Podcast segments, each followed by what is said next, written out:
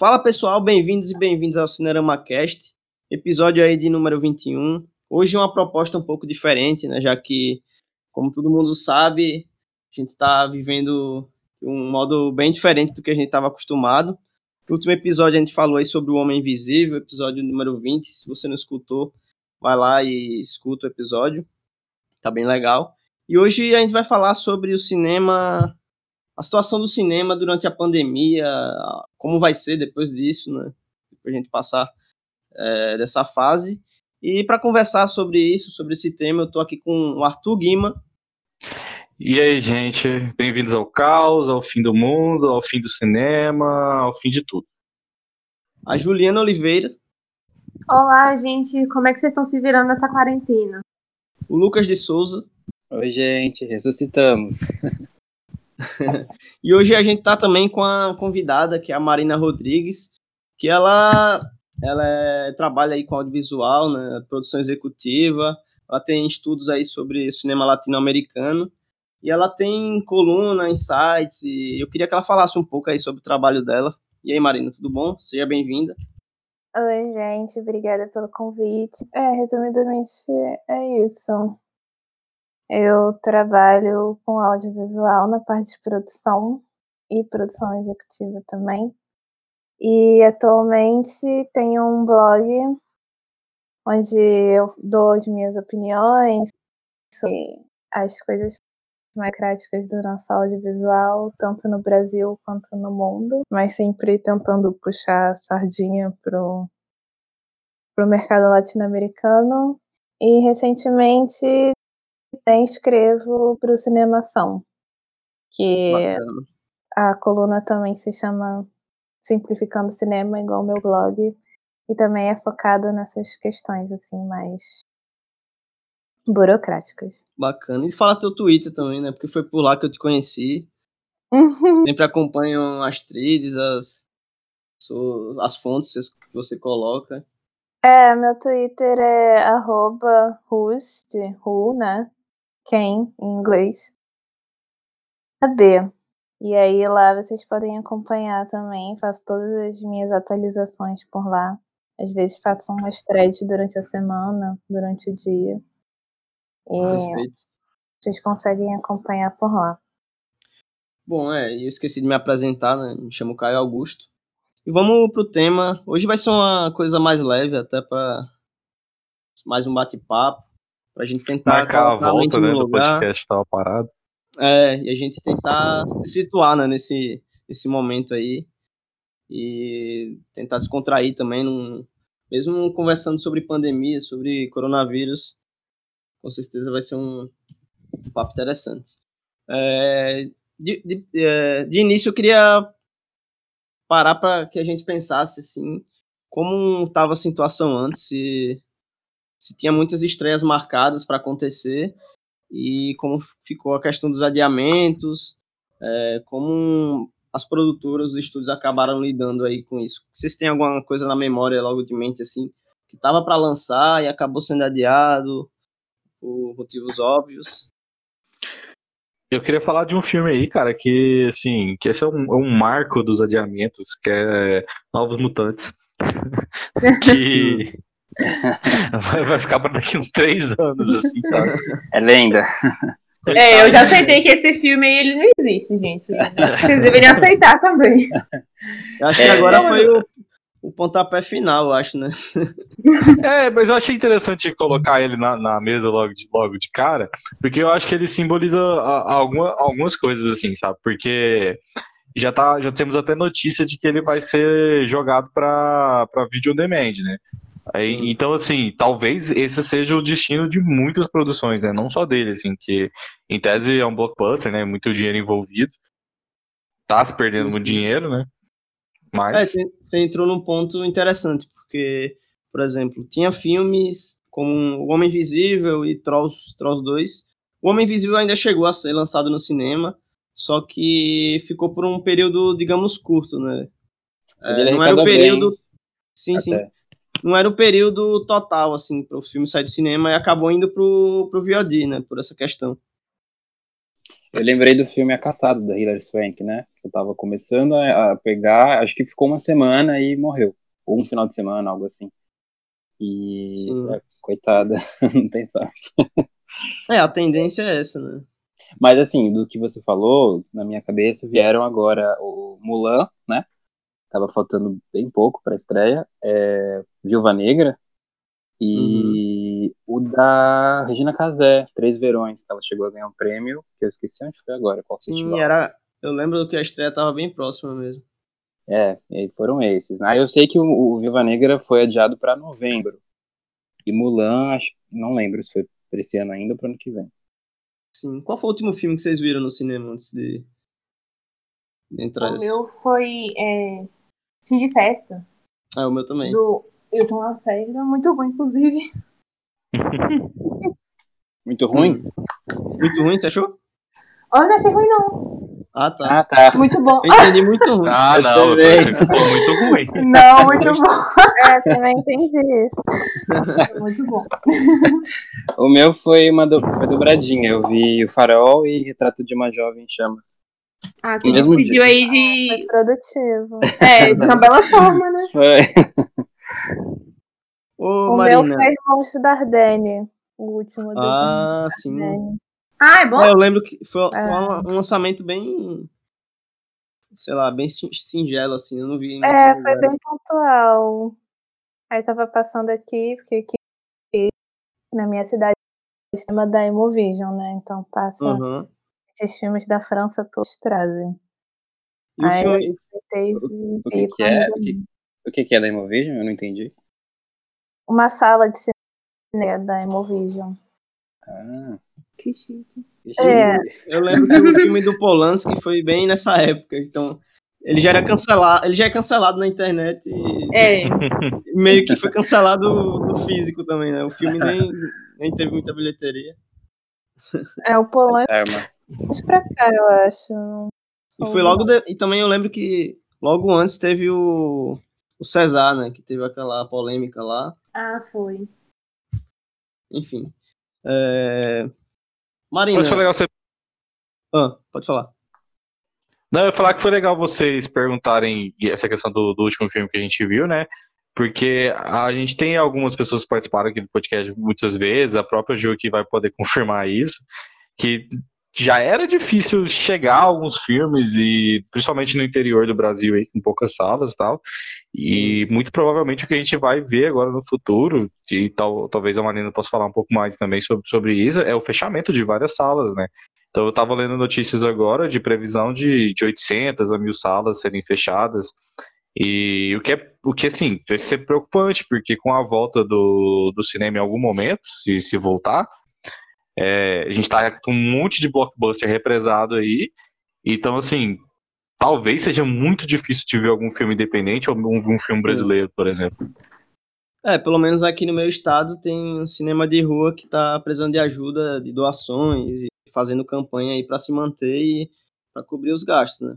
Eu já não sei cinema de shopping como é que tá sendo isso aí. Tá, é, aqui na minha cidade, como o Arthur falou, é interior da Bahia, então a gente só tem cinema de shopping, não tem é, cinema de rua, por exemplo. E os filmes que vêm pra cá realmente são blockbuster, grandes produções.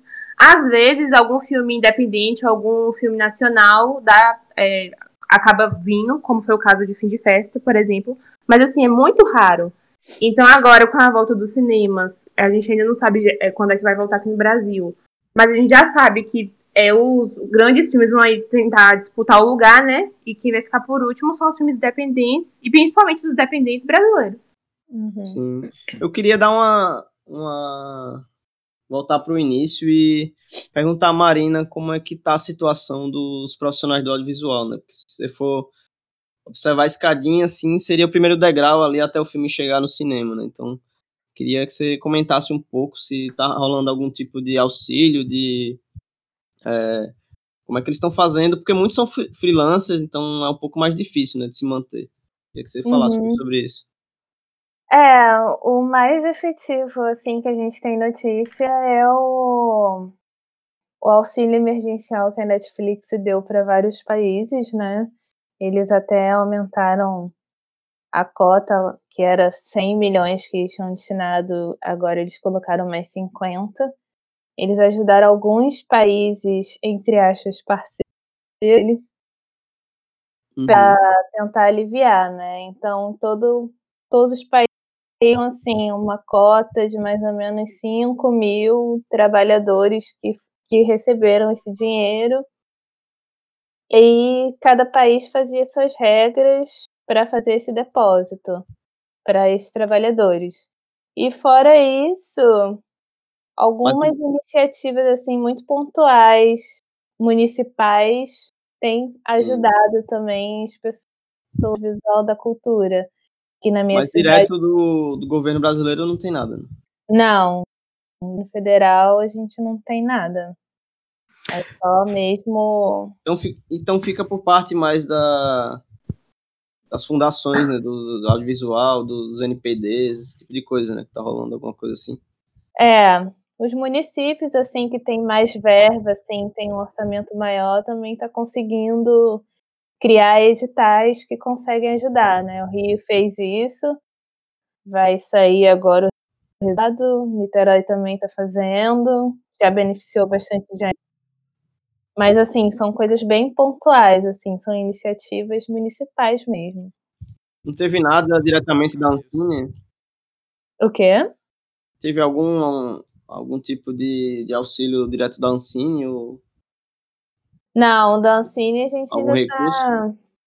As pessoas ainda estão tentando, né? Só que por parte da Ancine é uma coisa bem mais porque esbarra muitos problemas que a agência está enfrentando agora. Né? Ah, É, Esbarra em questão política, né? também é você ter que liberar um fundo setorial quase um bilhão de reais, que é a gente que paga por ele, né? Não é dinheiro advindo de imposto de renda de ninguém. E está lá bloqueado porque a gente tem uma secretária de cultura que é omissa que não chama a reunião do comitê gestor. Nada a agência pode fazer, é todos esses elos comprometidos em querer liberar dinheiro, né? Então, é uma coisa que a gente está tentando, tipo, os distribuidores também estão tentando ver se consegue derrubar a agência de lançar o filme na sala de cinema para ver se consegue botar esses títulos no streaming para ter algum retorno de receita, uhum. mas até agora também não tem resposta nenhuma. Porque E na teoria, falando, né? na teoria seria legal um, algum tipo de recurso desse fundo setorial em questão, eu não digo nem para os profissionais, mas sim para manter as janelas, né? Vários cinemas aí estão em apuros, então seria interessante, né, essa ajuda. É, a Ancine ela conseguiu fazer um acordo com o Ministério do Turismo, junto com o BNDES, que vai ser destinado para o exibidor, para a sala de cinema, né? Ah, sim. Então, o pequeno e o médio exibidor, ele vai poder captar um... Mas vai ser empréstimo isso aí? É, empréstimo. Ah, e aí, acho que até... Acho que o limite é de 20 milhões, não me lembro direito o teto Uhum. desse empréstimo. Mas a estimativa que a agência deu foi que ajudaria entre 40 e 50 salas, pequenas e médias. Então, assim, Entendi. para esse exibidor é mais ou menos isso. E para os exibidores maiores também, que estão conseguindo algum tipo de empréstimo com os bancos por conta Uhum. do capital de giro que eles têm, né? Então é mais fácil. E você pode colocar nessa conta aí também, é, principalmente dos grandes exibidores, que eles alugam salas de shopping, né? Que é muito caro Sim. também. isso exatamente. Aí tá rolando assim um processo para ver se consegue adiar o pagamento desse aluguel, se paga em parcelas.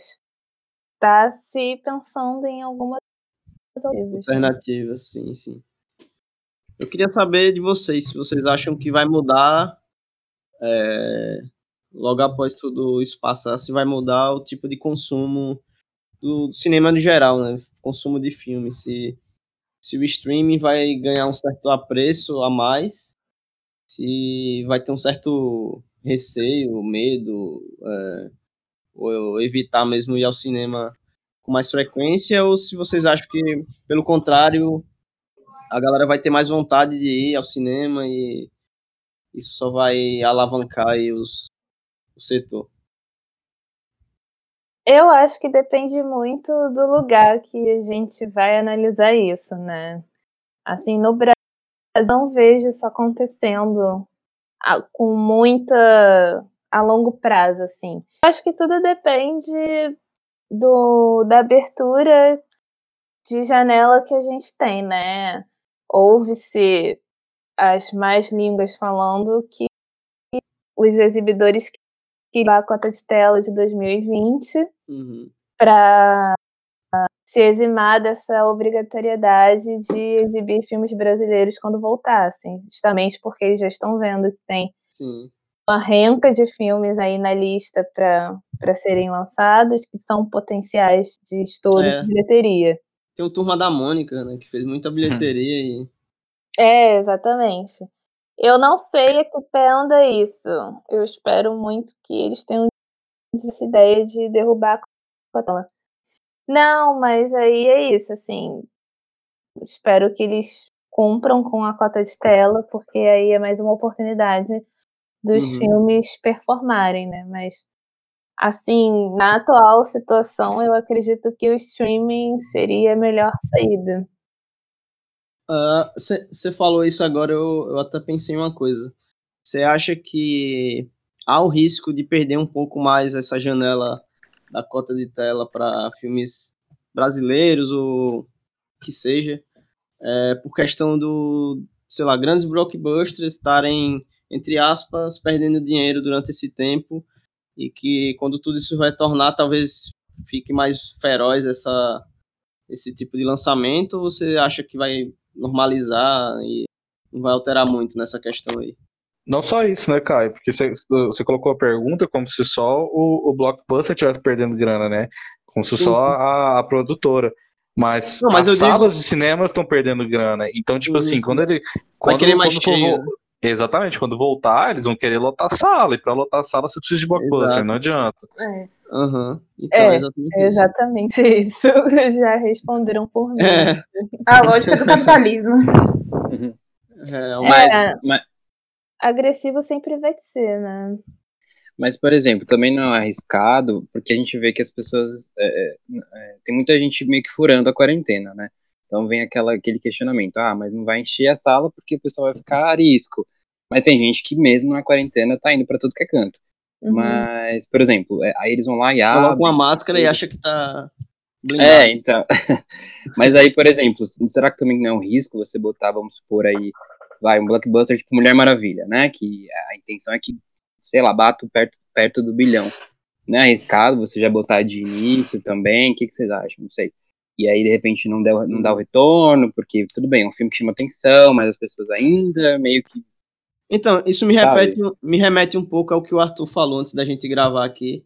Ele falou que durante esses dias aí, durante esse- essa quarentena, ele tá querendo ver filmes mais leves pra Aham. arejar um pouco a mente, né? Então, eu acho que tem essa questão do gênero, vai pesar um pouquinho também, né? Uhum. Você vai Uhum. querer ver uma, alguma coisa mais pra rir, ou algum filme de ação pra você- é só chegar lá, sentar e aproveitar, né?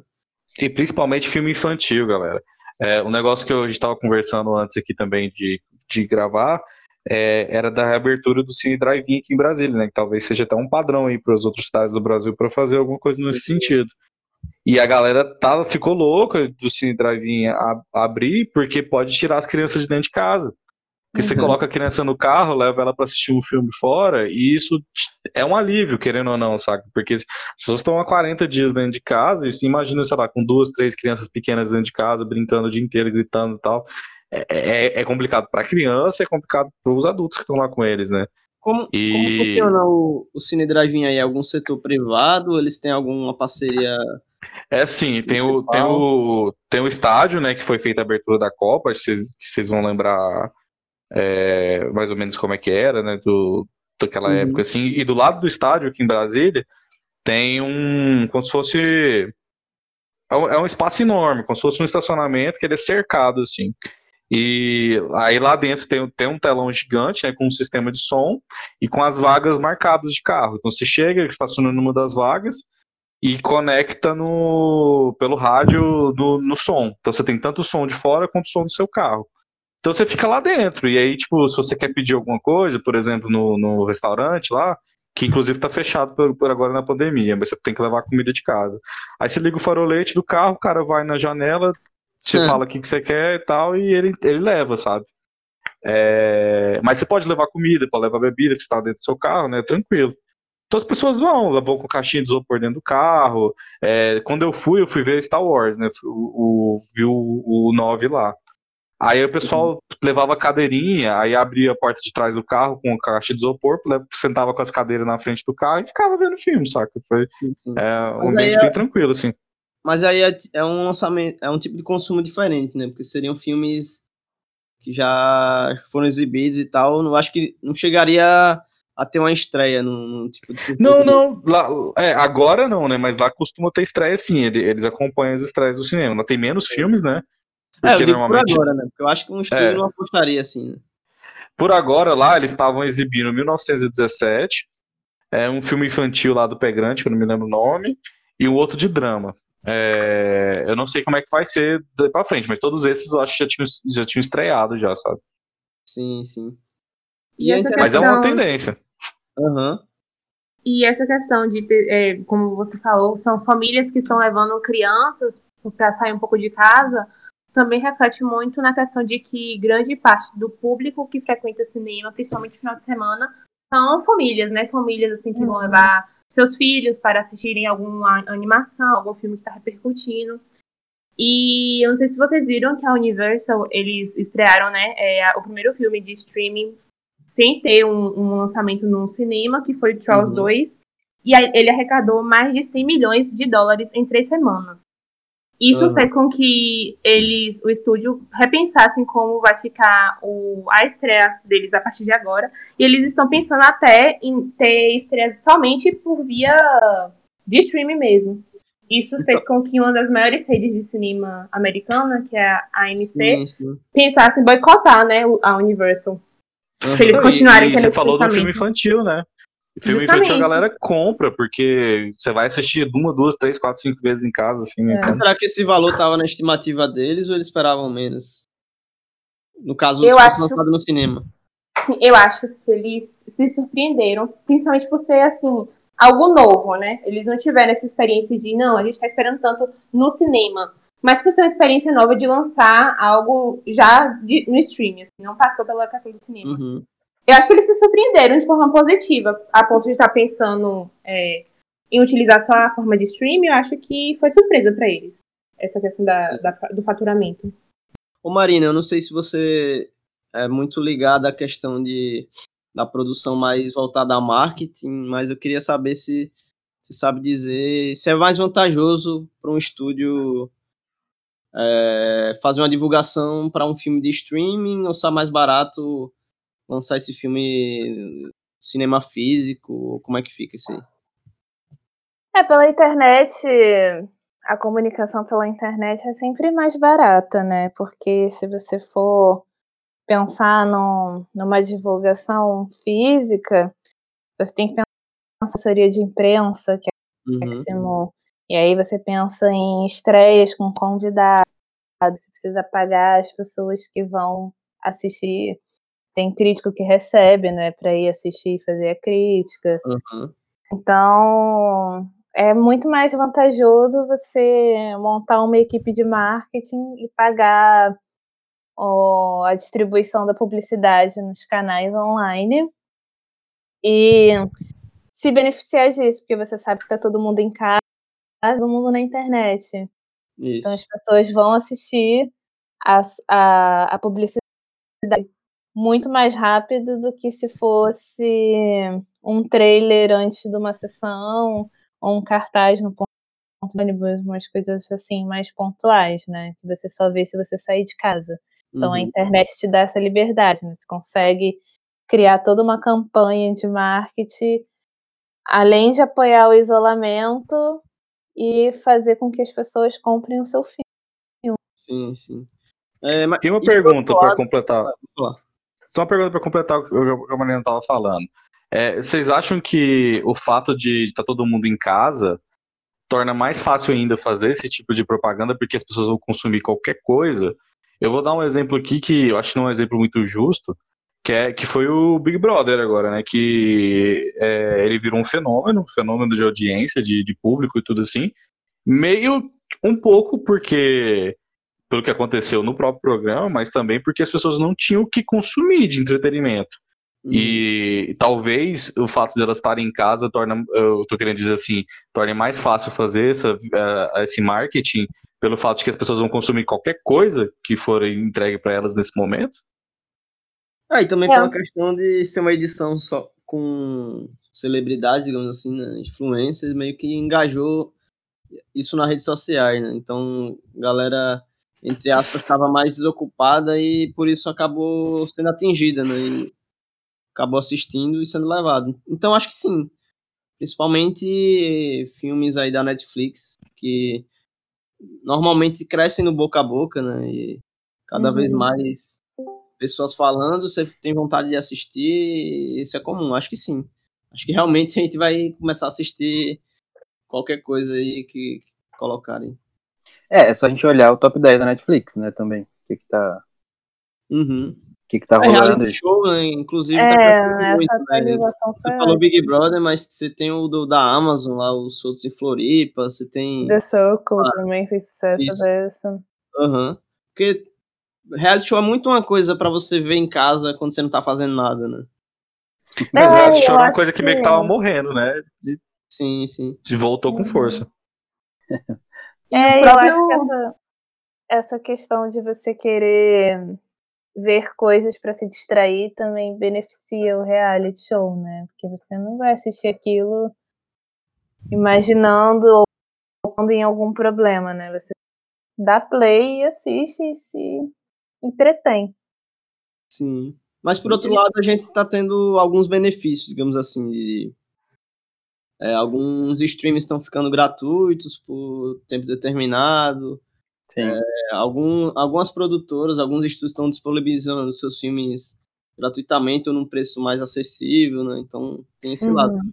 Eu acho que quem consome o tipo de cinema mais alternativo não vai mudar, né? Não vai consumir, por exemplo, não sei, essas coisas mais básicas da Netflix, né? Eu acho que talvez quem não, não tenha costume, que tá que tá bombando aí na Netflix e tal.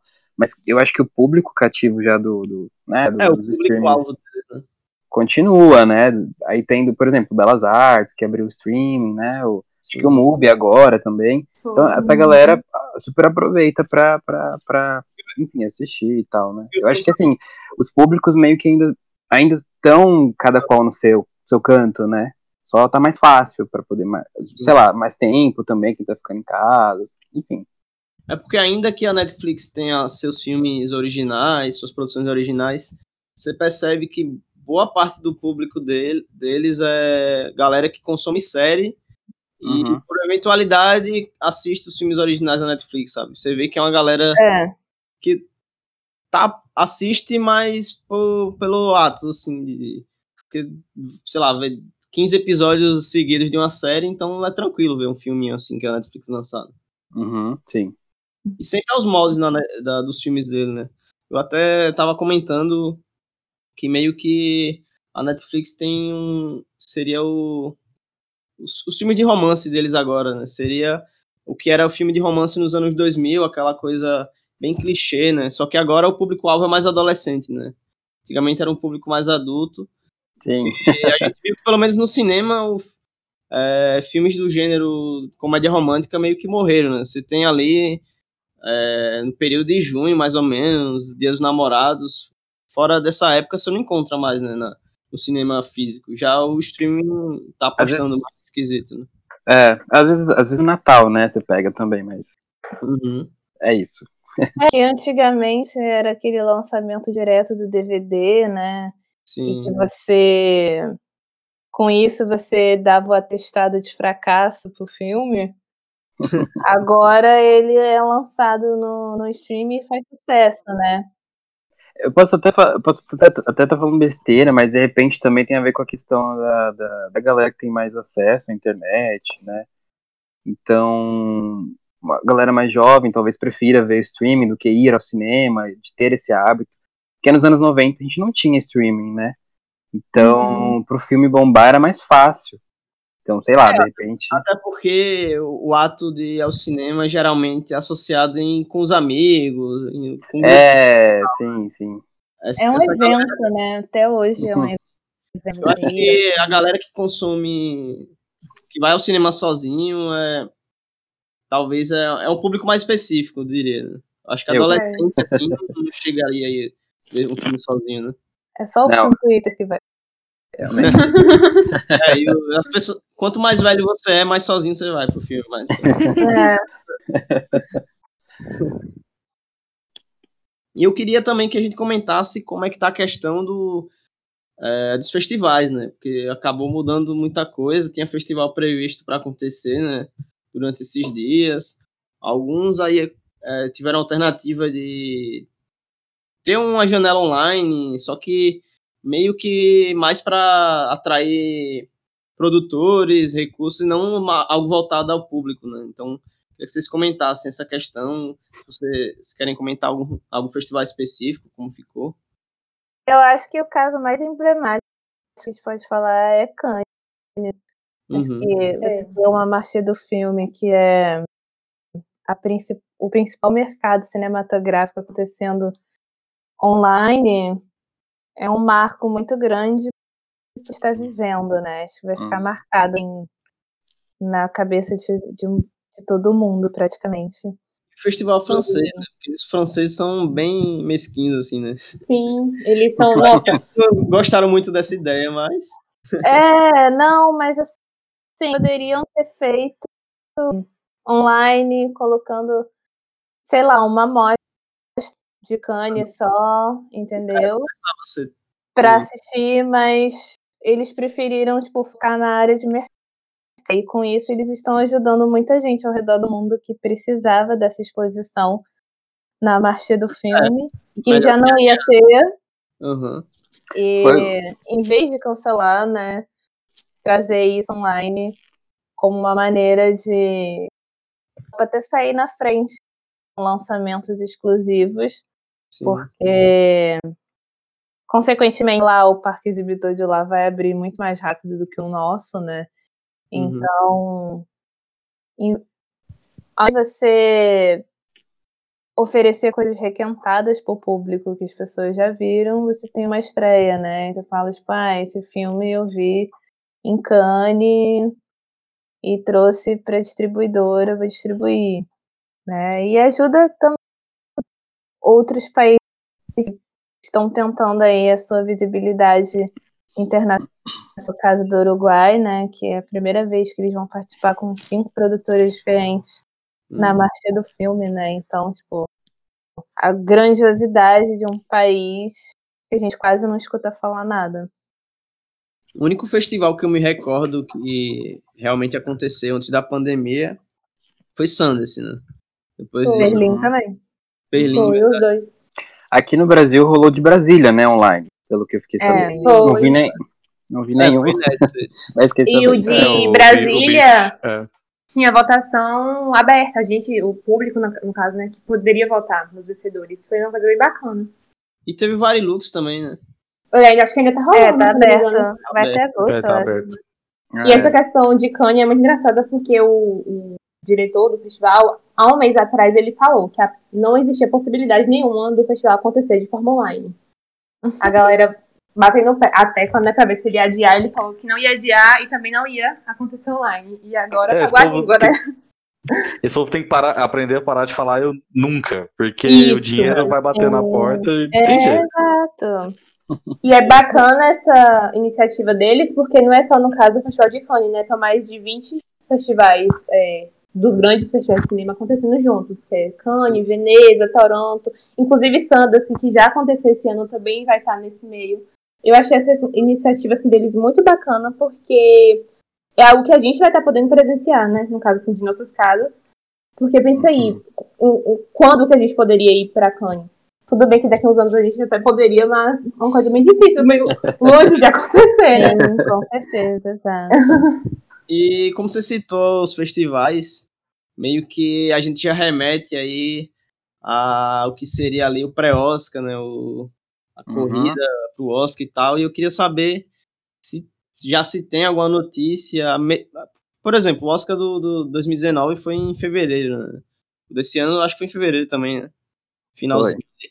Foi em fevereiro, início. Então vocês Por acham pouco. que é, os Estados Unidos, do jeito que tá, o maior número de casos e a galera tá quebrando a quarentena normalmente, enfim, vocês acham que corre o risco de ser adiado, de ter alguma mudança? Eu vi que já mudou um pouco o regulamento em questão de filmes de streaming, né?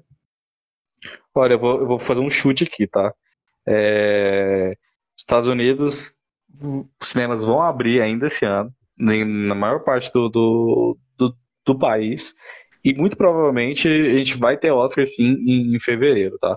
Por que, que eu tô colocando isso já em questão? Acho que a, gente sabe que a questão econômica pesa, e é um país continental, assim como, como é o Brasil. Então lá é, e assim como vai ser aqui também, muito provavelmente, vão ter lugares e lugares. A gente já está vendo, por exemplo, Nova York, é, num, um número de casos decrescente, é, talvez tenha uma segunda onda ainda esse ano e tal. E, mas tem outros lugares do país que nem tem vírus. Então, então, assim, pode ser que eles tenham que, de repente, mudar locais e coisas do tipo, mas o país é grande o suficiente, por exemplo, para se lançar o filme em tantas salas de cinema a- até o, o limite da data do Oscar, sabe? E a gente sabe que depende também do- das medidas que são, ten- que são tomadas pelo governo do, do país, né? a gente É, É, exatamente. limitado, né? Mas é isso, Tá acho que, acho que tem muito tempo, como o Arthur falou, ainda até fevereiro, então né, acho que tem muita água para rolar. Por exemplo, eu tava pensando agora no M, na verdade, que seria agora em setembro, né? E tá muito próximo. E eu já vi especulações de, de falarem que vão fazer. Assim, né? Não sei até onde dá para acreditar, mas é, também não quer dizer que não possa acontecer, dependendo do estado, de como estejam as coisas, de entregarem os prêmios em casa. Já que vai ser Brad. Brad Pitt em companhia de máscara, pulando uma cadeirinha. Cara, o Alok fez um show em casa com fogo de artifício e luz, não sei das quantas lá, e tu- Cara, já os caras conseguem. O Oscar É. vai ser uma live, cada um na sua. Quando for mostrar os indicados, vai ser, vai ser do mesmo jeito. Vai estar a carinha de cada um em sua casa e vai reagir. E meio que Imagina- vai brilhar um Oscar na, tela, sabe? Imagina que triste pra pessoa que ganharam poder subir as escadas, nossa.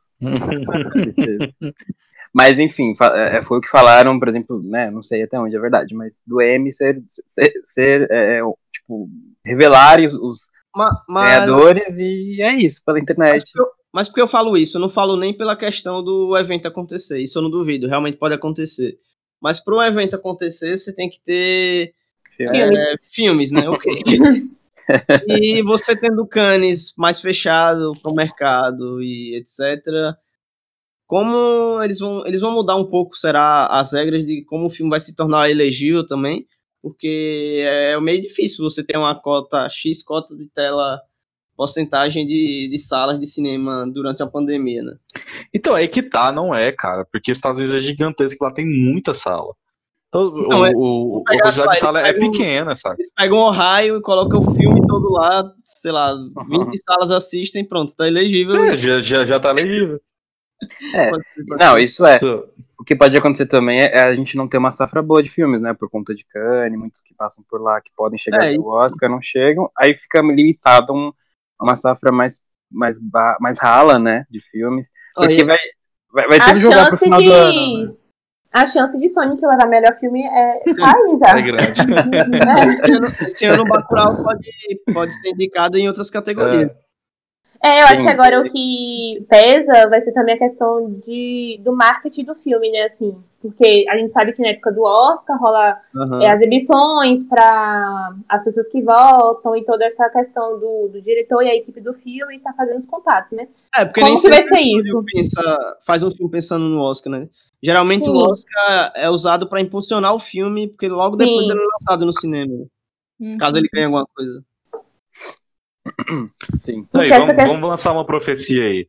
Provavelmente o ganhador de melhor filme vai ser odiado por todo mundo.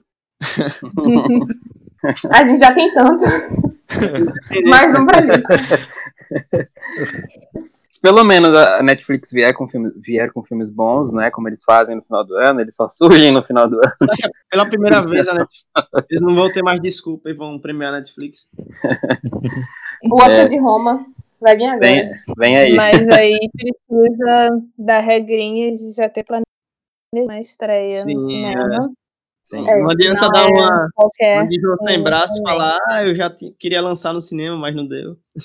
Eu, sinceramente, acredito que o que sair dessa marcha do filme online, provavelmente a gente vai rápido no streaming, porque o poder de Uhum. compra da Amazon é gigantesco.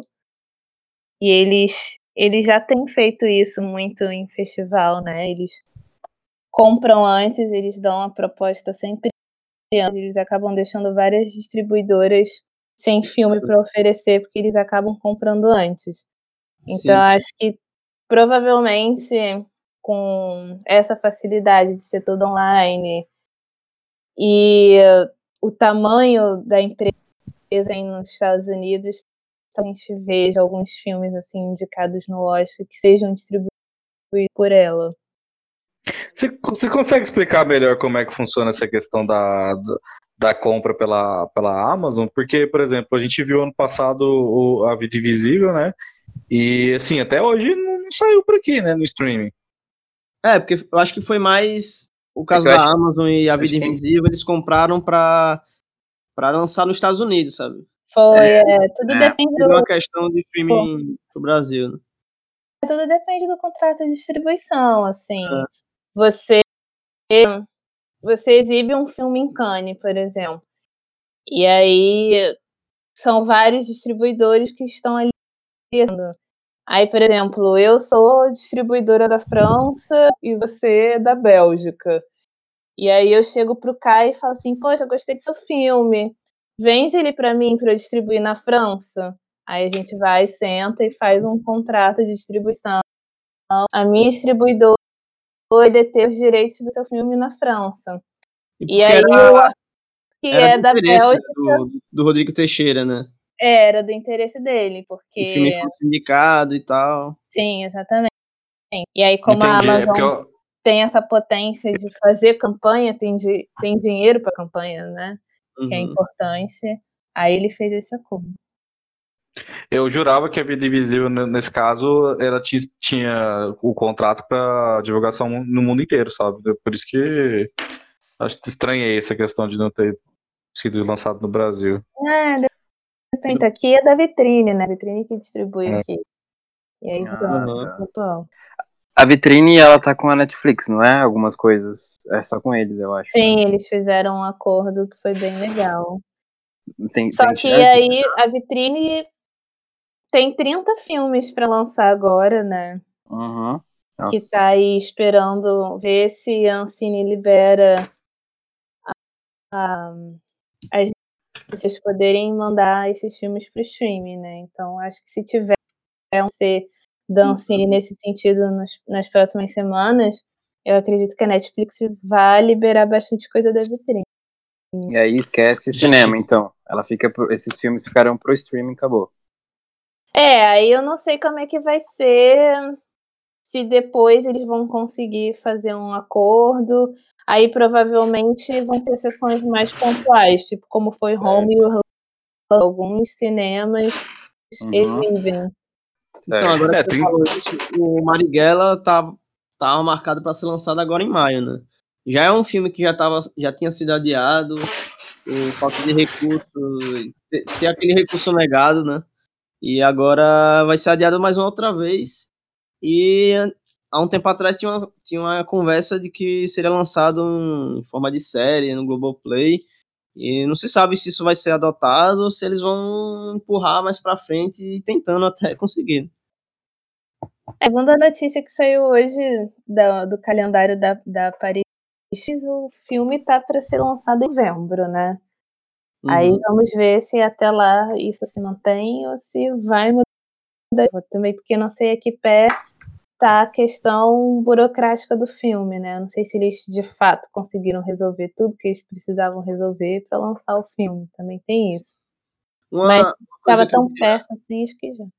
Uma coisa que eu queria falar também é que, em relação aos streams, né, que sem dúvida estão cada vez mais sendo assinados agora, ultimamente.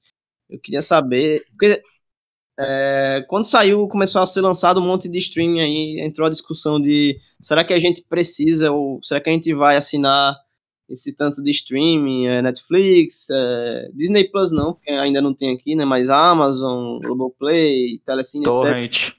Eu queria saber se durante a, a quarentena agora tá, a galera tá assinando cada vez mais ou só tá mantendo os que já tinha e como é que tá esse consumo aí? Se eles estão faturando nessa questão. Cara, teve um bom de, de novas assinantes na Netflix, né? Eu tava lendo uma notícia sobre isso. Que eles passaram até a média que, que eles tinham estipulado para 2020 inteiro, eles já passaram isso. Agora no primeiro semestre, por conta da quarentena. Pra quem, Marina? Não, não escutei. É, a Netflix. Ah, tá. É, eu ia citar ela mesmo. É, então. E eu vi até que a, a Disney tá apanhando feio da Netflix, porque com, quando- como, já que eles estão com os parques, cruzeiros, tudo isso fechado, né? Uhum.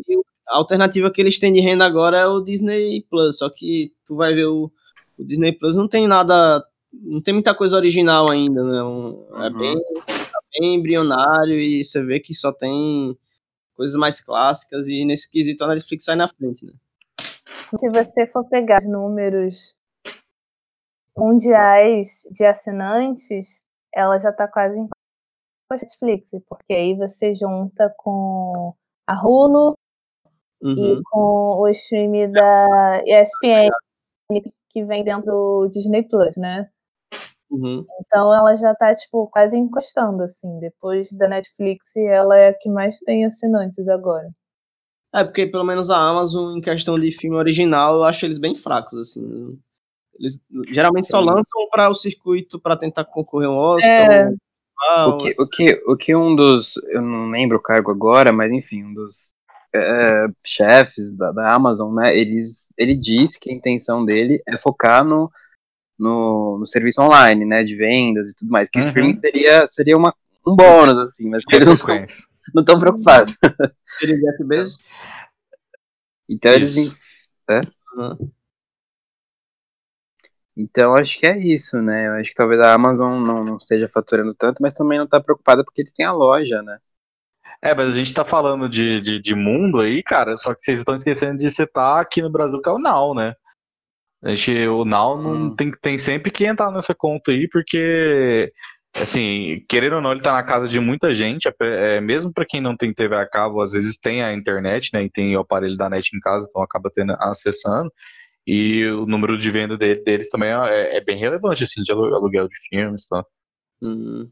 É, o Now é uma boa janela para o cinema brasileiro, na verdade. Assim, as Uhum. distribuidoras conseguem lucrar bastante com os filmes que elas colocam lá. Assim, para questões de Brasil, é um termômetro interessante mesmo. se ele e o-. E o Loki também, né? É, o Loki também está crescendo bastante. Mas o Loki é aluguel também, né? É Aluguel e compra. E ele tem os dois. Isso. É, e eu queria também saber, agora eu acho que por último, né? Já, já falou muita coisa. É, o- a gente falou até uma, deu uma palhinha sobre isso, né? Que seria o que esperar do cinema é, após tudo isso passar, mas eu quero saber de vocês no geral, não só em consumir cinema, mas sim de questão de produção, é, questão de, de roteiro, né? Que a gente falou até que talvez sejam mais criativos, né, já que tem mais tempo de escrever, ou não, né? vão ser preguiçosos, enfim. Eu queria que vocês comentassem essa questão. Eu, eu tenho, um- tenho um ponto que eu queria tocar no- sobre o futuro aí, e que é um ponto que me assusta um pouco, porque talvez a gente fique sem, sem produções médias, assim, aquela orçamento médio é, Hollywood, e, isso vai impactar também no cinema brasileiro. É, Ah, né, esse... Exatamente, porque gente- primeiro que tem um monte de filme represado, então esses filmes represados vão ter que entrar, e depois disso a galera não, não, vai, não vai querer errar. Hum, Então, tipo, e- eles vão querer lançar um filme pra ter bilheteria é, Ah, mas- garantida, gigantesca. mas se Então, assim, procurando inumanos até agora, você acha que eles estão preocupados em não errar? Cara, não, não sei, eu, eu acho que vai ter essa preocupação sim. Acho que esses filmes de 80 milhões, 70 milhões, sabe? Tipo, não, não vão rolar muito, não, sabe? Vai ser, vai ser um ou outro. E isso vai impactar também o cinema brasileiro, que eu acho que vai ser. Vai ter uma briga muito grande pra gente conseguir sala pra qualquer filme aí, seja até Sim. Globo Filmes top, assim, da Globo Filmes, sabe? É. Uhum. Peraí, Arthur, você, você falou. Eu viajei um pouco agora, mas você falou de, de. As escolhas para os filmes agora, você está dizendo que não vão ser de grandes apostas dos estúdios, é isso? Não, é, é, Não, eles não com- vão apostar, eles vão querer, eles vão querer só Ah. bilheteria certa. Então, é que eu tinha, eu tinha comentado sobre isso, mas eu não sei se bateu. Quando, quando eu Aham. falei. Não sei se você lembra, quando eu citei Mulher Maravilha, que eu falei assim, Sim, é, dessas apostas mesmo, que vai ser tipo um, um tiro no escuro, é, de jogar pra chamar atenção, mas não sabemos se vai mesmo chamar atenção, se as pessoas vão ou não, sabe? Que Uhum. por medo, ou, ou sei lá, enfim. não- É, não mas então, mas eu tô colocando depois, porque, tipo assim, aí você tá falando num período Ah. muito perto, né? A gente tá falando Ah, assim num período de, de dois, três meses, sabe? Depois do. É, da, da- tiverem, sei lá, da humanidade a gente espera tudo. tiver boa parte do, do mundo já recuperado, enfim. Entendi, não, entendi, então eu viajei. Desculpe. Eu acho que tudo depende muito de como vai ser é, o recebimento desses primeiros filmes que vão é, estrear quando os cinemas começarem a reabrir, né? A gente tem, por exemplo, o Tenet aí do Christopher Nolan, que não foi adiado. Então a estreia está marcada para julho agora. E o vice-presidente da União Internacional de Cinema revelou que os cinemas vão abrir e esse filme vai estrear, pelo menos nos Estados Unidos. Ainda cada estado assim vai decidir quando, mas que até julho tá certo. Aí eu acho que depende de como vai ser o recebimento de Tenet, que a gente vai ver assim. Tá, Ele tá então fazendo a a maior gente campanha, né, pra isso. é, justamente. Ainda, ainda depende disso, que- porque as campanhas dos filmes, assim, a gente tinha grandes premieres, né, com os atores Uhum. e é, coletivas, e a gente não tem mais isso, né? Tudo Será que a online. campanha do filme vai ser como se nada tivesse acontecido ou vai ter um apreço de mate a saudade do cinema, etc, etc? Eles vão ter que mudar todo esse plano aí de divulgação. É, Acho que esse apelo é emocional bastante, assim. Pode rolar umas promoções para as pessoas Uhum. terem mais confiança de voltar Uhum. e pagar Ou então você efetivamente. compra um ingresso e ganha uma máscara. Não, é que vocês estão falando sobre promoção, que eu vi que na China é, eles fizeram promoção, agora que lá tá mais tranquilo, e não vendeu um ingresso. Foi o que eu li, né? É, eles abriram e, confiável. e, e, é, fecharam de novo. Eles deixaram aberto durante uma semana e decidiram fechar porque não teve Nossa. resposta. É, ninguém foi. É complicado. É por- complicado porque você tá lutando meio que com- contra o medo, né? O medo humano é uma coisa Uhum, difícil de lidar. Porque as pessoas ainda Vai. estão inseguras, principalmente porque sim. a gente ainda não sabe eu- com quem a gente tá lidando. Mas eu acho que vai de cultura pra cultura, viu? Porque aqui É. eu acho que seria diferente. É, porque uma coisa é retornar por trabalho e você ter sua renda, né? Sim, A gente Sim. relaciona cinema a lazer, né? Eu acho que não seria uma, uma necessidade para a maioria, né? Uhum. isso, tipo, o Brasil. Tentar, né? Mas se é o cinema, já seria um, um luxo, digamos assim. É, é, que- Isso é como é. Não pode falar. Não, é rapidinho, que é só pegando esse ponto, que a arte é sempre vista como a, a de menos importância, né? Seja pro governo ou pra qualquer coisa. Então, é isso que o Caio falou mesmo. Uhum, sim. E eu, quando eu tava pesquisando ontem pra saber como é que tava a situação dos outros países, o Brasil eu acho que ainda não tem exatamente uma data para reabrir, né? A gente tava conversando antes que provavelmente vai ficar. É, cada estado vai decidir qual- o que vai ficar melhor para você, sua cidade e tal. Uhum. E enquanto alguns outros países já têm data certa de reabertura, né? Portugal vai abrir mês que vem, Espanha abre no final desse mês. Aham. Eu acho que vai Nossa, ficar Espanha. como tá sendo todo o decreto do, estadual, né? De tipo, a, Uhum. abrir X, X local. Acho que vai depender do governo, do, do estado. Eu acho que não vai E ser um decreto geral assim, né? Podem Sim, abrir sim. todo país e tal. É, E eu também acho que vão esperar, assim, alguns outros países começar a reabrir pra ver como é que vai ser, pra ver, assim, o que que... Ah, o que que a gente deve fazer agora, sabe? É, eu acho que seria uma manobra até mais, le- mais segura, né? Porque vai Segura se isso. Números e sai prejuízo, né? querendo ou não, É. a gente tá falando de capitalismo, né? Com certeza vão usar é, parâmetro do que, tá, do que colocar para ver como que vai ser depois. E a gente também tem que levar em conta que a China é um mercado enorme pro cinema, né? Muito importante. E aí, se, não, Uhum. se, não- se ninguém vai, fica difícil pra eles. Mas. a que- a questão do Brasil mais é que os exibidores eles não vão comprometer em reabrir enquanto a situação de São Paulo não estiver boa. Uhum. Porque se eles abrirem, se os exibidores abrirem, os exibidores das salas fora de São Paulo, eles vão ter prejuízo, porque a maioria Uhum. do país é em São Paulo, né? Uhum. Sim. É. Assim, não adianta nada você abrir uma sala no Nordeste, ou no Sul, ou no Uhum. Centro-Oeste, até mesmo aqui no Rio, e você não ter um retorno porque São Paulo continua em isolamento. Então Uhum, eles não sim. estão querendo muito se comprometer de dizer, tipo, ah, dia X vai voltar, porque eles querem saber como é que vai ficar a situação de São Paulo São Paulo. para aí dar um panorama do Brasil inteiro. E você Aí- acha que tem mais ou menos demorar. assim um período pra São Paulo reabrir a questão dos cinemas? Ou a gente seria muito incerto falar alguma coisa Ah, agora? logo São Paulo, né? Um dos lugares mais. É, a Secretaria de Cultura, eles estavam estudando umas medidas para a reabertura do cinema, né? Que aí envolve essa questão da higienização de duas em duas horas, ou seja, cada sessão vai entrar uma pessoa para limpar, higienizar tudo, e aí você não vai ter bomboniera aberta. Não daria pra todo mundo sentar um do lado do outro também, né? É, Não, aí tem essa questão do, do distanciamento. Mas vocês Então, acham que a sala vai abrir 30% da sala só para o público, mas gerando todas essas medidas higiênicas. Só que isso custa dinheiro, né? E o exibidor não Justamente. está conseguindo será que o abrir. exibidor vai querer cobrar mais caro por isso? Não, eu acho que não, assim. Existem Olha, algumas empresas que já estão. Isso pode ser barrado também, né?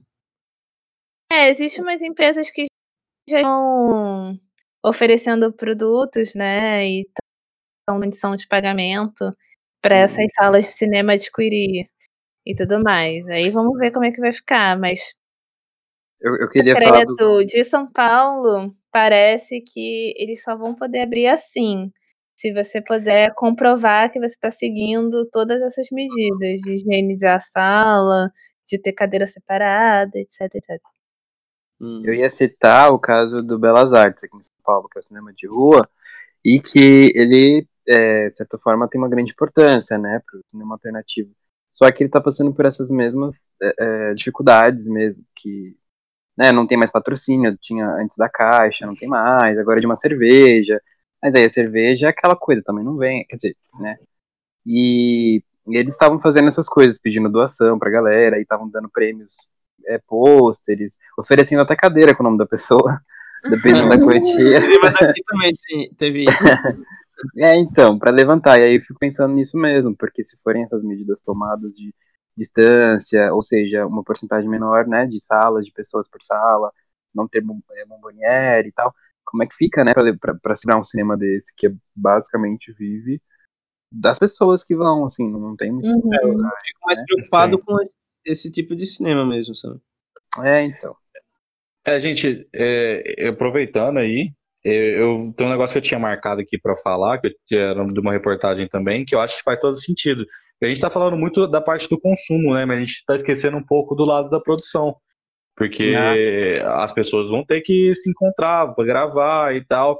E aí ah, o Metrópolis tinha lançado uma matéria falando justamente sobre isso, e principalmente colocando no quesito das novelas da Globo que elas vão voltar agora, mas vão cortar um monte de cena de sexo, de beijo, é, de muitos atores na mesma cena, porque Sério? pra, sério, sério, justamente para evitar a aglomeração, né, do- da Eu tinha gravação. visto, eu tinha visto sobre também. Ah, então Malhação não vai ter, né? Porque é a garotada toda na mesma série. A É, propriedade que fervendo. algumas novelas, elas vão inserir o coronavírus na novela. Então, Nossa. tal- Ficaria a situação, né? Assim, de ter Ah, muita isso. isso. A série sob pressão vai trabalhar com isso. Nunca É, eu vou vi ter- o, o Brooklyn Nine-Nine mesmo, eles vão fazer uma temporada só com coronavírus, parece. Ah, então, comédia eu até veria, mas uma parada de drama não, não veria, não. Grey's Anatomy. Mas é, que o que o Arthur falou é verdade. Eles vão, eles, além de diminuir, diminuir é, proximidade, eles também vão cortar cenas, muitas cenas que exig- exigissem é, troca de cenários, ia ficar mais centrado numa externa, um cenário só, Trabalhar ficar indo pra lá e pra Os cá. menores? Aham. É, então. E a aí Globo usa muito trabalhar. os fundos verdes hoje em dia também, né? Tipo, dá pra ter umas cenas bizarras na novela, se de vez em quando quando eles resolvem fazer umas externas sem, sem gastar dinheiro, sabe? É, eu acho que vai rolar mais dessas, assim. Ou seja, o que, o que vai sair mais. Quem vai mais- ganhar mais dinheiro do setor ultimamente vai ser o editor e o produtor ali de efeitos visuais. Né? É verdade. Mas tem produção também que já tá pensando em adotar o isolamento desses 14 dias antes, a pessoa ficar isolada, o elenco ficar isolado e filmar numa locação de, assim, de contato, Uhum. né? Na fazenda da Vera Fischer. Quem vai ter de filme numa ilha ou, ou numa casa agora vai ser. É, já se pensa isso. E levar sua própria comida, né? Pra você não ter que dispor do, do buffet, do catering e ter que higienizar aquela coisa toda. e blá, blá. Provavelmente o Godard vai lançar um filme dele com as lives, ele vai montar e lançar como filme. Não duvido nada. Mas assim, a gente tem bastante coisa pronta que não foi lançada, então acho que pelo menos tem uma folguinha aí até. Assim, né? A gente não vai ficar com falta de. É que o mercado precisa ter coisa. Tá, né? Lançando, Circulando. trabalhando, circulando É. isso. Mas Sim. ao menos a gente tem uma. Acho que a gente tem uma boa reserva aí de, de filmes e tudo mais. pelo Tem, menos tem, Por tem. enquanto, pelo Bastante. É, a gente tá, a gente bem abastecido, né? Pelo menos. É, até o fim do ano dá bem. O problema é Sim. 2021. Uhum, é, isso é. Exato. É a gente que lute, né? Como sempre. Acho que já deu, né? Ou vocês querem falar mais alguma coisa? Acho que a gente já falou Acho que bastante. só podia fazer as sugestões lá, porque como tá na pandemia, cara, eu tô precisando de sugestão do que assistir. Verdade. Então, é, inclusive, eu, eu queria saber se vocês, durante a pandemia aí, se vocês realmente estão assistindo mais filmes ou Sim. estão com muita Nossa. vontade? Como é que tá aí? Nem me fale. Gente, olha, se eu, se eu tivesse em aula, assim, eu não ia estar vendo metade do que eu tô vendo, sério. eu tô-. Eu, Eu tô- também. E olha que eu já tô vendo pouco. Eu tô não assistindo- Eu, eu tô trabalhando normalmente, né? Então, assim, normalmente só que em casa, né? Lógico. Então, acaba que é a mesma coisa. Não mudou muito, não. Comigo tá ao contrário, eu tô vendo cada vez menos agora. Mas por quê? Não sei, eu tô meio Desanimado. desanimado, não consigo jogar agora e. Eu comecei Vai até no... comecei até a novela nova, gente. Tava doido pra ver Éramos Seis. Eu falei assim, nossa, é meu momento agora. Porque quando passou, quando passou Então, o o legal é que a gente reaprende algumas coisas, o, sei lá, desprende um pouco do, do celular também, né? Começa a aprender novas atividades. Sim, sim, eu tô mexendo bem menos mesmo. Mas tô lendo bastante, assistindo bastante. Tá sendo, assim, bom de certa forma, né? Sim. Tô assistindo Game of Thrones agora e sofrendo sozinho, porque eu sempre espero. Mais pra acabar. comentar. Não É, tem ninguém pra tirar spoiler também. mas tá ótimo. Bom, é isso. Vamos deixar sugestões, né? Como o Arthur falou. Vocês querem deixar algum filme, alguma série aí? Eu quero, deixa eu pensar o que, que eu vi de bom. Agora. Nada ortodoxo. Foi a única da Netflix que eu vi esses dias que eu realmente falei, não, isso aqui é legal. É, parece ser interessante. Que é um- Dá vontade de ver. Gente, vou confessar que eu, eu vou indicar é, a a nova. Assim, é uma bobeirinha, mas é uma delícia. A nova da, da, da Mindy Kelly. Eu nunca. Ah, eu tô assistindo Ah, eu vi falar bem mesmo. Eu vi falar bem. Muito bacaninha, eu tô gostando também. Não é? Aham. Eu, eu geralmente tenho raiva de adolescente, né? A gente, a gente cresce e fica com raiva de adolescente. Mas é, eu tô achando legal, nada muito forçado, né? Uns plots interessantes. E o fato, eu acho interessante também o fato de usarem etnias várias juntas, né? As protagonistas, uma é negra, outra é asiática, outra é indiana, que também é asiática, né? Mas, é, enfim, né? Você tem a diferença. É bacana isso de eles trabalharem a diversidade, né? Mas Bom, eu vou indicar um. Eu não ia indicar um filme que tem a ver com pandemia, nada, com isolamento, mas eu vou indicar mesmo assim. Mudei de ideia. é o, Isto não é um filme do Jafar Panahi, que é iraniano, né? E, inclusive o Irã tá passando mal, mal bocados, né? E Sim. que meio que a ideia do filme. Meio que Panahi vive em quarentena há um bom tempo já, né? Porque ele é um cineasta que foi acusado pelo, pela República Islâmica de cometer crimes e tal. É, em questão de gravar em locais proibidos e tal. E nisso ele meio que é obrigado a ficar em casa. E nisso é um filme sobre como seria se ele fosse gravar um filme. Ele fica meio que encenando as cenas dentro da casa, na sala dele. Então acho que é o filme que mais, pelo menos, me identifico no momento eu como estudante de cinema aí na quarentena, assim. Então, ver, mas é, sei lá, se tiver meio paranoico, não vê não, que vai dar ruim. é,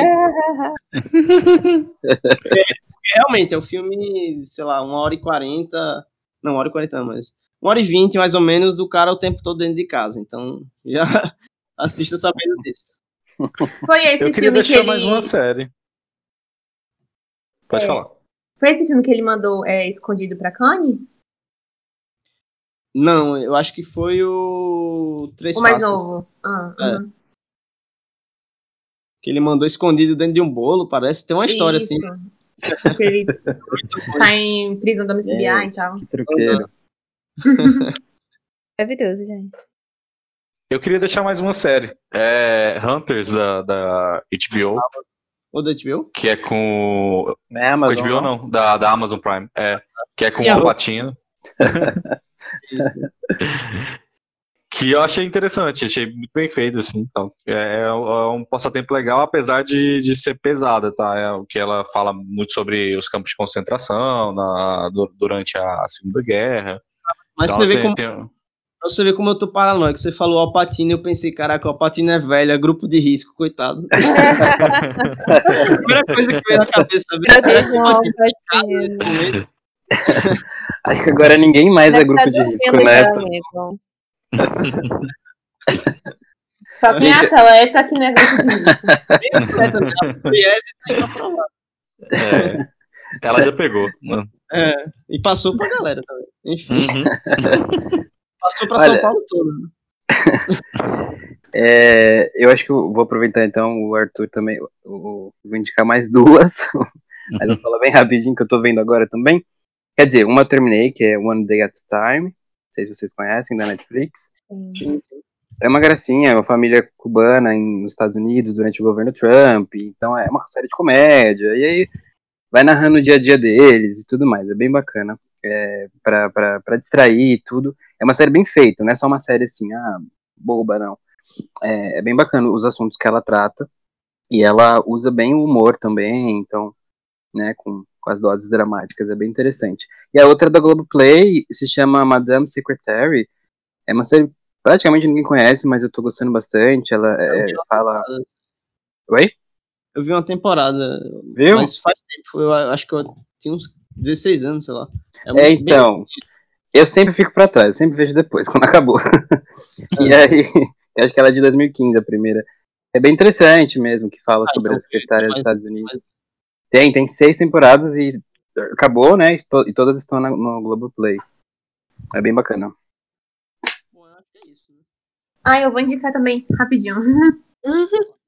É, eu vou indicar um filme chamado Devorar.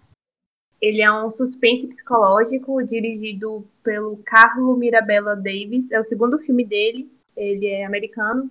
E o filme ele acompanha uma jovem dona de casa que, após ficar grávida, começa a engolir objetos que tem na casa. Eu acho que eu já comentei ele com alguns de Essa- vocês. Esse negócio é real, Sim. né? É, É um ele é real, ele é real. É uma, um, um distúrbio psicológico. No filme eles não, não abordam tanto assim como o distúrbio psicológico mesmo, dando nomes aos bois, digamos assim, mas a gente sabe que é, tem algo de errado com ela, né? E eles exploram o porquê que ela tem isso, digamos assim. E o filme é quase todo ela sozinha é, e lidando com isso de comer esses objetos. Foi, acho que foi um dos maiores filmes que eu vi esse ano. Ele ganhou Legal. o prêmio de melhor atriz no Festival de Tribeca e foi exibido no Festival de. Na Mostra de São Paulo do ano passado. Ah, já tem um indicado ao Oscar, então. Hum. tá disponível é igual aquele curta Food. Food? Qual é esse? É um que dois caras vão pro restaurante, aí eles começam a comer as coisas da mesa, e de repente eles estão comendo a mesa, e a roupa um do outro. Do que eu ver esse não? Não, você pode repetir o nome, por favor? Não, chama Food. É, é de, ah, ele, é de, ele é de 93. É, é um curtinha, tipo. Food é, de comida, meio, né? É, ele é meio bizarro porque ele é meio stop motion, assim, saca? É, mas é legal. Vocês acham no YouTube. Ah, que bacana. É, sei qual é. Aqui pra ver. O diretor é doido, né? O outro, o outro que. Acho que quem foi que falou? Foi a Juliana, o outro? Da moça? Foi, né? Foi. Foi. É, tá disponível em algum lugar ou, ou não? Então, é, eu acho que não. não eu vi tá. por torrent mesmo. Ah, não, tá bom, já serve. Como que é o nome mesmo? É, devorar. em inglês é, é swallow. Tá legal. Nossa. Ah, achei. Bacana. Eu tomaria. Eu vou deixar um documentário latino-americano ah, pra honrar. Ah, tá que chama Mapa dos Sonhos Latino-Americanos, que é sobre um Ai, fotógrafo que viajou pela América Latina no início dos anos 90, fotografando várias pessoas. E elas, ele perguntava qual era o sonho delas, e elas anotavam um monte de papel e tirava foto com a placa. E aí ele voltou agora em 2017, 2018 visitando essas pessoas de novo para ver o que, que mudou. E aí, nossa, com isso, ele vai e fala sobre as políticas, né, no, nos países latino-americanos dos últimos 10, 20 anos, o que, que mudou, o que, que ficou pior, o que, que melhorou. Bem, bem Agnes isso aí, né? É, Legal. mas Visitar. é. Sim. Como que é o nome? Mapa dos Sonhos Latino-Americanos. Ah, legal. Ele Só que é bem pesado, no, assim. No Festival de Brasília, né? Sim. Que foi lá em... É, é tipo Nossa, muito triste. Acho que eu vou Bem melancólico. É bem pesado, mas vale a é. pena. É. é aquele filme que a gente assiste assim, ficando triste, mas não tem como desligar. Sim, exatamente. É bem crítico, assim, eu gosto. É. Legal. Ah, Foi um dos e... melhores, eu acho, que eu vi do festival. É, também. Acho que quem puder acessar o MUBI também, eu tô vendo que todo dia tem entrado coisa bem legal. E tá, tá gratuito, né? Por, por é, 90 tempo. dias é. gratuitos aí. Ontem Só entrou. Ontem entrou é. Hell, Hellraiser. Eu fiquei chocado. Sim, sim. Tá, tá no, se tá no MUBI, então tá. então, vou confiar. Recentemente lançou na Amazon, então. O quê? Não precisava. Recentemente lançou na Amazon, Hellraiser, então... Ah, é interessante mesmo? O primeiro, alguém já viu? Não sei. Ele tá na minha lista, eu não vi ainda não. Quem, quem gostou do episódio aí pode mandar para seus amigos e espalhar. E se você tiver aí sugestões de filmes ou qualquer outra coisa, né, pra gente poder esquecer um pouco aí essa pandemia, pra gente assistir ou ler algum livro, etc, pode Memes. mandar sim, memes. Pode mandar no nosso Twitter, arroba CinemaCast. Pode mandar no Instagram, Cinerama Clube, no Facebook Cinerama. E nosso site agora está de casa nova, né? Agora é portalcinerama.com.br. Então, lá você encontra notícias, críticas e o nosso podcast. Tá? Os nossos episódios estão lá agora. E é isso. Também queria agradecer ao nosso parceiro, o site João Biote, www.joãobiote.com. E lá você tem acesso a notícias de celebridades, entretenimento, mundo dos famosos, etc. Então, queria agradecer ao nosso parceiro também, que nos apoia. E é isso, pessoal. Queria agradecer os convidados. Foi bem legal bater o papo aí. Se meio, cada um em sua casa aí, como, tem, como deve ser feito. Respeitando o isolamento social. Sim, queria que você deixasse sociais de vocês aí. Eu vou começar, eu vou deixar meu Twitter, que é o local que eu falo de cinema, que é arroba Caio Mais Levanto com W no final. Então, se quiser me acompanhar aí, me seguir, só ir lá. Não, o meu é Rusnina B, que eu já tinha falado no início, né? E lá vocês podem acompanhar também os meus textos e a minha coluna no Cinemação. Pra quem quiser, assim, internet com a burocracia do cinema. Ah, e tem um Letterboxd também, eu acabei lembrando agora. O meu é Caio Augusto 13, então já fica aí. Se quiserem deixar também. Meu letterbox é Luke, L-U-C, 94. E é isso. É, eu vou deixar meu Twitter também. O meu Twitter é arroba findingjuliana e eu também escrevo pro site Quarta Parede Pop. Gente, o meu é tudo Arthur Guima. Twitter é Arthur Guima, é, Instagram é Arthur Guima, é, Facebook é Arthur Guima também, tudo isso, só que se vocês quiserem dar uma olhada também, podem entrar lá no youtube.com barra Incinera. Pronto, perfeito.